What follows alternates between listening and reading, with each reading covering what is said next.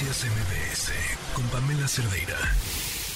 Hay una intención, ya lo habíamos platicado en otro horario, de porque viene además en varias, son varias iniciativas que repiten esta intención, de eliminar algunas dependencias cuyas eh, funciones pareciera que se están duplicando. Y en esas cabe lo que se duplique, lo que estorba, lo que incomoda, lo que pueda ahorrarnos una lana, no así lo que sirva, que tendría que ser lo que el eje rector de, de una decisión de este tamaño. Pongo, por ejemplo, como el INAI, decir que querer que la Secretaría de la Función Pública o la Auditoría Superior de la Federación absorban su trabajo es un despropósito, porque hacen cosas distintas, no es lo mismo, no están duplicando funciones, son labores completamente distintas que funcionan por una razón específica de manera completamente distinta.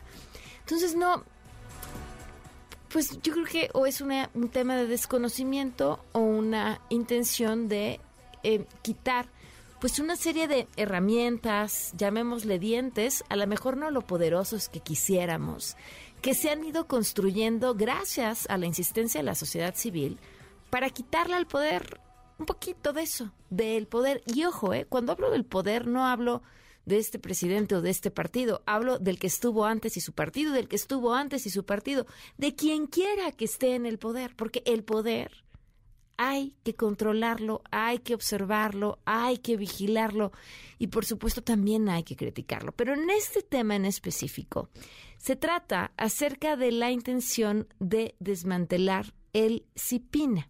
Es el Sistema de Protección Integral de los Derechos de Niños, Niñas y Adolescentes.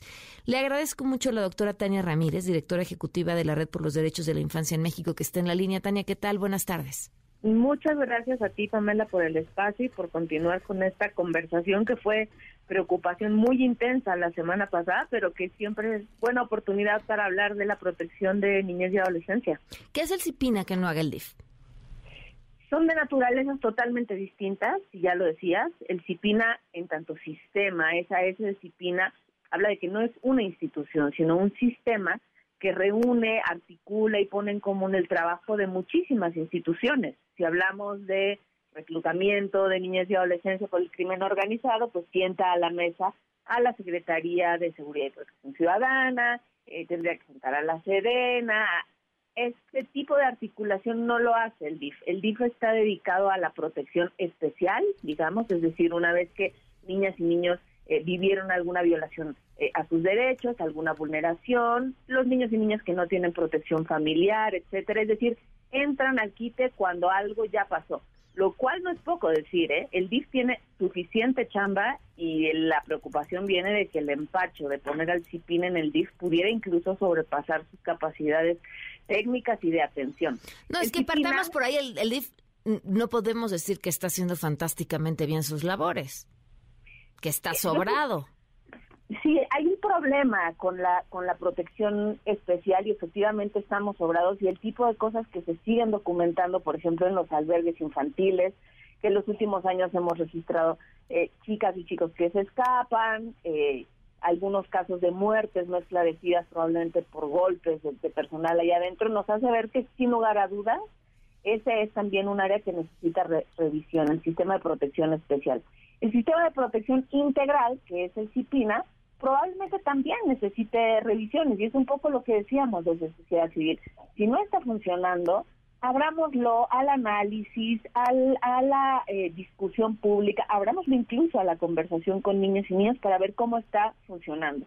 Pero pensar que la solución está por economías de pesos o por economías de no duplicidad en enviar al órgano rector de la gran política de derechos de niñez a una institución que tiene a su mano eh, tareas de carácter de asistencia y de protección especial, como decíamos, no solo son despropósitos, sino es muy probablemente la muerte del CIPINA. Por eso nuestra preocupación. Se ha dicho, no, no lo vamos a desaparecer, solo lo vamos a cambiar de adscripción. Bueno, pues el tipo de capacidad que tiene hoy el CIPINA en la Secretaría de Gobernación, digamos que es en el núcleo de la gobernanza, lo perdería absolutamente en el DIF. Imagínense que para citar al secretario de Salud, el doctor Alcocer, que yo lo he visto en algunas de las reuniones del CIPINA, pues la persona encargada de esta hipotética unidad administrativa dentro del DIF le tiene que enviar un oficio a su jefa para que ella le envíe un oficio a su jefe y le diga, por favor, siéntase a la mesa a ser coordinado con otras instituciones. Es perder el poder político y el poder técnico de lo que ha construido el, el CIPINA, que además no es que tengamos nostalgia por las instituciones del pasado, de, ¿no? sino que sí ha logrado, tú lo decías, ser la respuesta a una deuda histórica que tenía nuestro país con el mandato de la Convención de los Derechos de la Niñez y además ha logrado sentar a la mesa a pensar en clave de niñez a instituciones que por décadas pensaron que no les tocaba, precisamente porque esa cultura adultocéntrica instalada en la institucionalidad les hacía pensar que la infancia le toca al DIF. Pues el gran cambio de paradigma que viene con la Ley General de Derechos de Niñas, Niños y Adolescentes le ayuda a nuestro país y a sus instituciones a decir, ¿qué crees? Tienes que contar en tu trabajo, en tu presupuesto, en lo que reportas de tus logros, así seas la Comisión Federal de Electricidad, tienes que reportar qué es lo que tú estás haciendo para mejorar las condiciones de vida de la niña. Ahora, Tania, se va al, DIF, se perdería. Tania, ¿este es la primera, el primer intento por desaparecer el CIPINA o ya había sucedido antes? Ya había algunos y, y, gracias por recordarlo, Pamela, porque cuando recién en esta administración o antes de que entrara eh, con las candidaturas, el actual presidente eh, se comprometió dentro de un, pacto que se hizo, los 10 por la infancia, digamos, de los 10 puntos básicos que tenía que tener la infancia, uno de ellos era fortalecer el sistema de protección con un enfoque de derechos.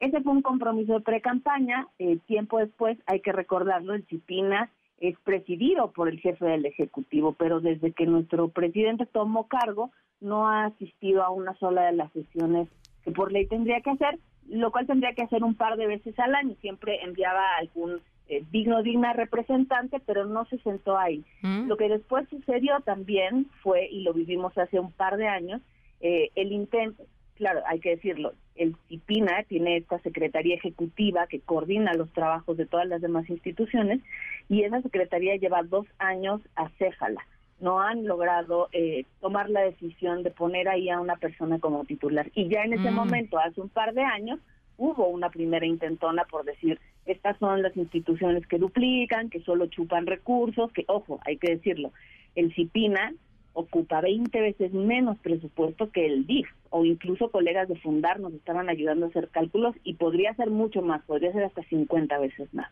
Entonces, con la idea de duplican funciones, chupan demasiado dinero, se intentó una vez ya eh, enviarlo al DIF. Afortunadamente, las organizaciones de la sociedad civil, que somos muchas y diversas, llamamos la atención en ese momento y fue un poco lo que hicimos la semana pasada en Cámara de Diputados para poder alertarles, alertar a legisladores, es decir, no en un paquete de 18 cabe una decisión como esta, tienen que ir a un análisis pormenorizado, escuchar, analizar y si toca mejorar disciplina, que lo hemos dicho, claro que hay que mejorarlo para fortalecerlo, pues adelante, pero no en un cambio que implicaría su desmantelamiento y su aniquilación. Claro, pues gracias, te agradezco muchísimo, Tania, que nos hayas tomado la llamada. Bien se frenó por ahora, pero habrá que estar atentos porque si ya existieron ocasiones anteriores, esta se repite, nada nos dice que no vaya a volver a pasar. Vaya, está ahí ya, ¿no? Sí, sí, mantengámonos al habla y ojalá esta oportunidad sirva para que las personas también le echen un vistazo a qué es ese sistema de protección, recordar que tenemos que eh, pensar en niñez y adolescencia no solo el 30 de abril y que en ese tiempo, de aquí al próximo periodo de sesiones, que será en septiembre, pues logremos este reconocimiento y esta preocupación social para que esto no sea una intentona que volvamos a ver pasado el verano. Muchísimas gracias, Tania. Buenas noches. Gracias, Pamela. Noticias MBS con Pamela Cerdeira.